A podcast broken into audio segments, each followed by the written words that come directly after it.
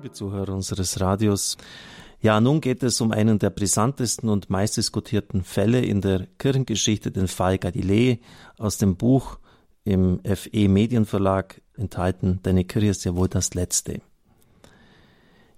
Im Jahr 1610 ging ein neuer Stern im Himmel der Astronomie auf.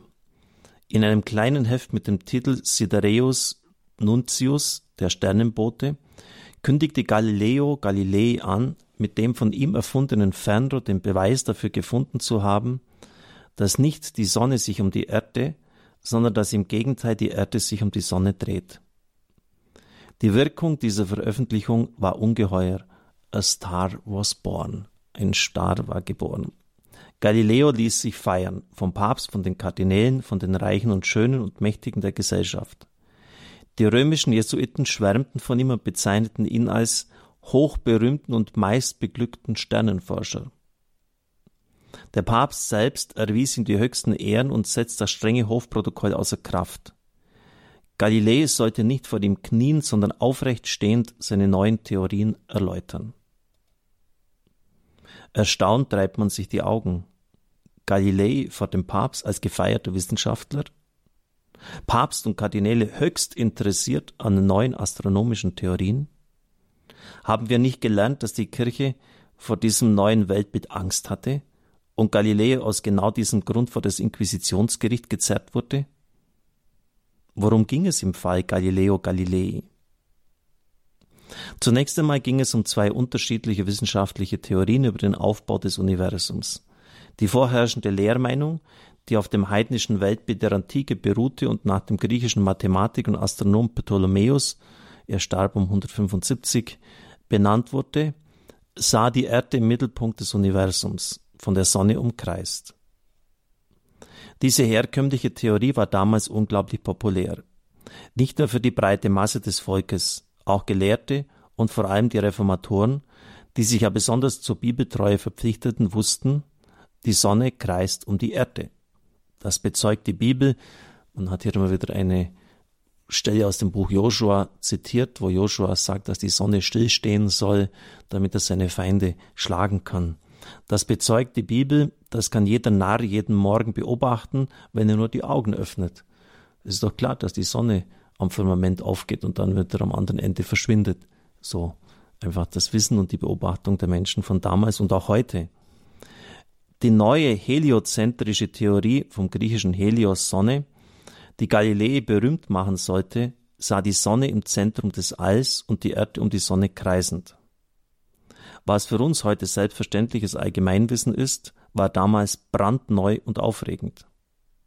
Allerdings war es nicht Galileo Galilei, der diese neue Theorie aufstellte, im Gegenteil. Er hatte als Professor noch mit 42 Jahren die alte ptolemäische Theorie gelehrt und verteidigt. Bereits 67 Jahre vor Galilei hat der Mathematiker Nikolaus Kopernikus, war übrigens Domherr in Erfurt, also auch ein kanoniger Mann der Kirche, die These vertreten, dass die Erde sich um die Sonne dreht. Und seine neue Theorie verbreitete sich rasch. An der spanischen Universität von Salamanca wurde Kopernikus ab 1561 neben der alten ptolemäischen Theorie gelehrt. Diese wurde 1594 dort ganz aufgegeben. Also die neue revolutionäre Sicht, dass eben nicht die Erde feststeht, sondern eher die Sonne, was ja aus heutiger Sicht, wenn man das ganze Universum betrachtet, auch lächerlich ist und so nicht behauptet werden kann. Aber diese neue Sicht damals wurde schon 1594 an der führenden Universität von Salamanca gelehrt und erst 1610, also 16 Jahre später, hat Galilei das dann veröffentlicht. Ein wissenschaftlicher Beweis für die Richtigkeit der neuen Theorien war damals noch nicht möglich. Er konnte erst durch die Kombination von Geometrie und Physik erbracht werden, als Sir Isaac Newton 1648 die Gravitationsgesetze entdeckte. Und dann hat mir noch mein Wissenschaftler gesagt, auch die Schwere der Luft war damals nicht bekannt. Und das war eine ganz blöde Situation, um es so einfach zu sagen. Die Gravitationsgesetze waren nicht erkannt und wenn Sie jetzt einen Ball drehen oder eine Scheibe und etwas drauf tun, dann erleben Sie, dass das von der Scheibe fortgeschleudert wird. Und so hat man auch gesagt, wenn jetzt die Erde sich auch um sich selber dreht oder um die Sonne herumdreht, dann muss ja alles von der Erde weggeschleudert werden. Die Menschen, die Häuser, die Steine, die Atome, alles, was auf der Erde ist. Weil man damals die Gravitationsgesetze noch nicht gekannt hat. Und das war dann die Krux, das war das Hauptproblem mit Galilei. Er hat eine These, wie wir noch sehen, aufgestellt, die er wissenschaftlich nicht beweisen konnte. Im Gegenteil, er hat falsche Beweise herangezogen. Und die Kirche oder die Astronomen der Kirche haben dann Galilei nachgewiesen, zu Recht nachgewiesen, dass seine Begründungen falsch sind. Also er hat etwas Richtiges erkannt, nämlich dass nicht die Erde im Zentrum steht, sondern eher die Sonne, hat aber falsche Begründungen geliefert. Er lag also naturwissenschaftlich falsch und die Kirche naturwissenschaftlich richtig.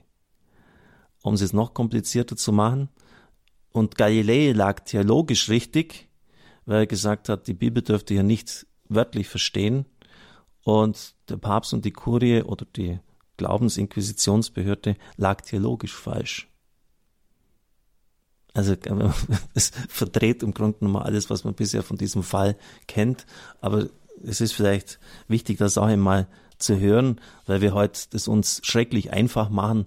Ja, die Kirche, die, die hat da immer schon äh, Ressentiments gegen die Wissenschaft gehabt. Das ist völliger Blödsinn.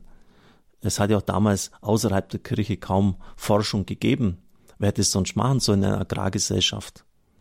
Also die ganzen Astronomen, die, wenn sie mal so durchgehen, waren meistens Leute der Kirche in der damaligen Zeit.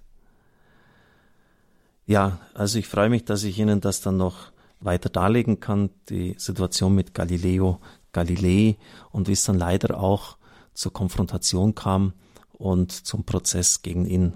Eine tragische Sache letztlich. Ich darf Ihnen den Segen spenden. Es segne, heile, schütze und behüte Sie der mächtige und gütige Gott, der Vater und der Sohn und der Heilige Geist. Amen. Ich wünsche Ihnen einen gesegneten Tag.